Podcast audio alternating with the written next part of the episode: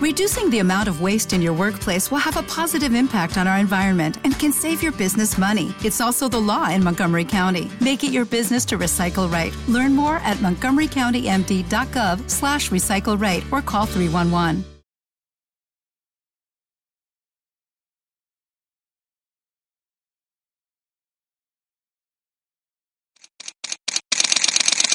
Bienvenidos a Bonita Radio. Esto no es un cuento, esta es la verdad. Breves segundos, la periodista Carmen Enita Acevedo estará con ustedes. Bonita Radio está disponible en Facebook, Instagram, Twitter, Spotify, Google Podcast, YouTube, iVoox y iTunes. Agradecemos a nuestros auspiciadores. Buen Vecino Café en Bayamón. Arco, Cooperativa Abraham Rosa. Vega Co, de tu lado siempre. Cooperativa Seno Gandía, Solidez y Futuro. Juana Díaz Coop, somos parte de ti.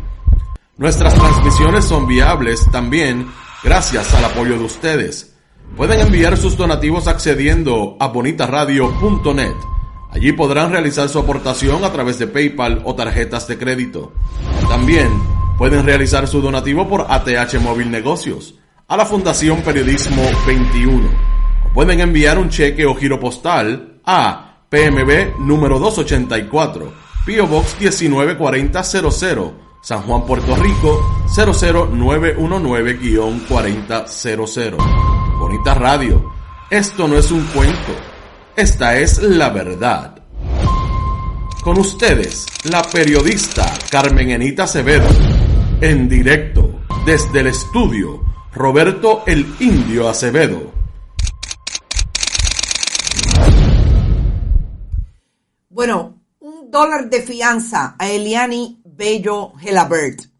La fiscalía pidió la luz por seña y aparentemente se están sensibilizando, como diría la licenciada María Sáez, María Soledad Sáez, abogada de Eliani Bello Gelabert, y se allanaron a dejarla en libertad para diluir, dilucidar el asunto desde una una no confinada, una persona acusada todavía de negligencia bajo la ley de maltrato de menores por haber dejado a su hija en el área donde vive su eh, el padre de la niña allí en Barrio Obrero. Vamos a hablar del Departamento de Justicia, vamos a hablar del Departamento de la Familia, la secretaria de la del departamento, Carmen González Magas, que dice que todo está bien en ese departamento y defendió el trabajo que hicieron sus trabajadores sociales y funcionarios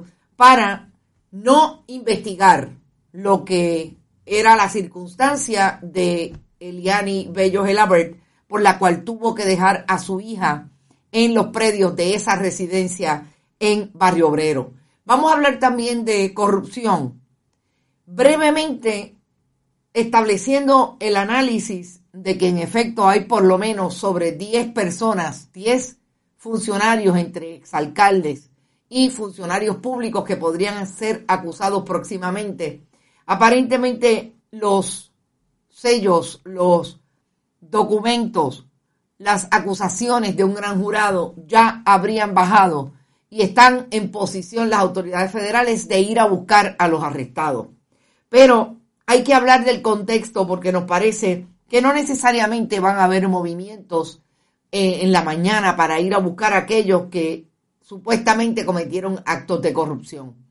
Vamos a hablar de eso y de los presuntos implicados.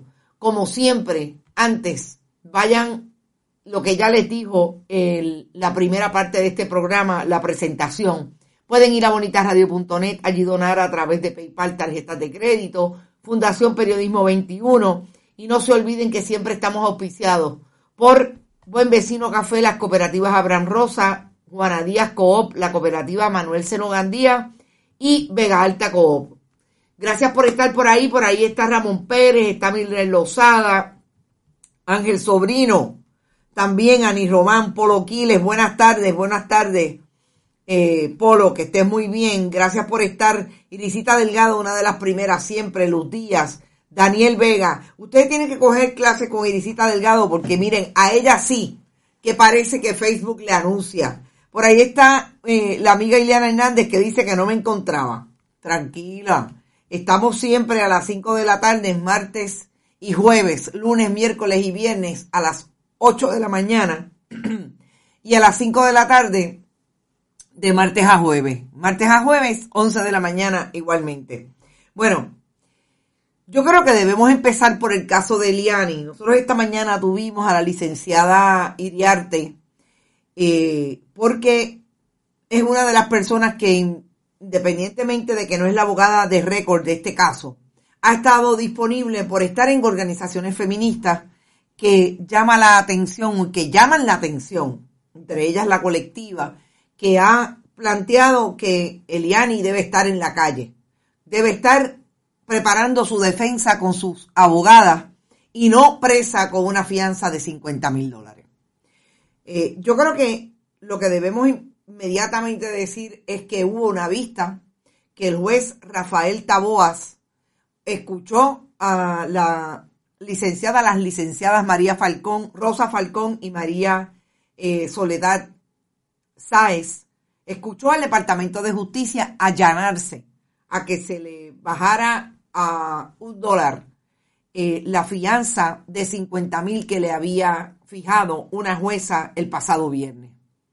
Eliani Bello sabemos que es una joven de 23 años, de nacionalidad dominicana, que no, no tiene estatus eh, de ciudadana en Puerto Rico, no tiene estatus de poder estar en Puerto Rico, más allá de la necesidad que yo me imagino la trajo a vivir a este país.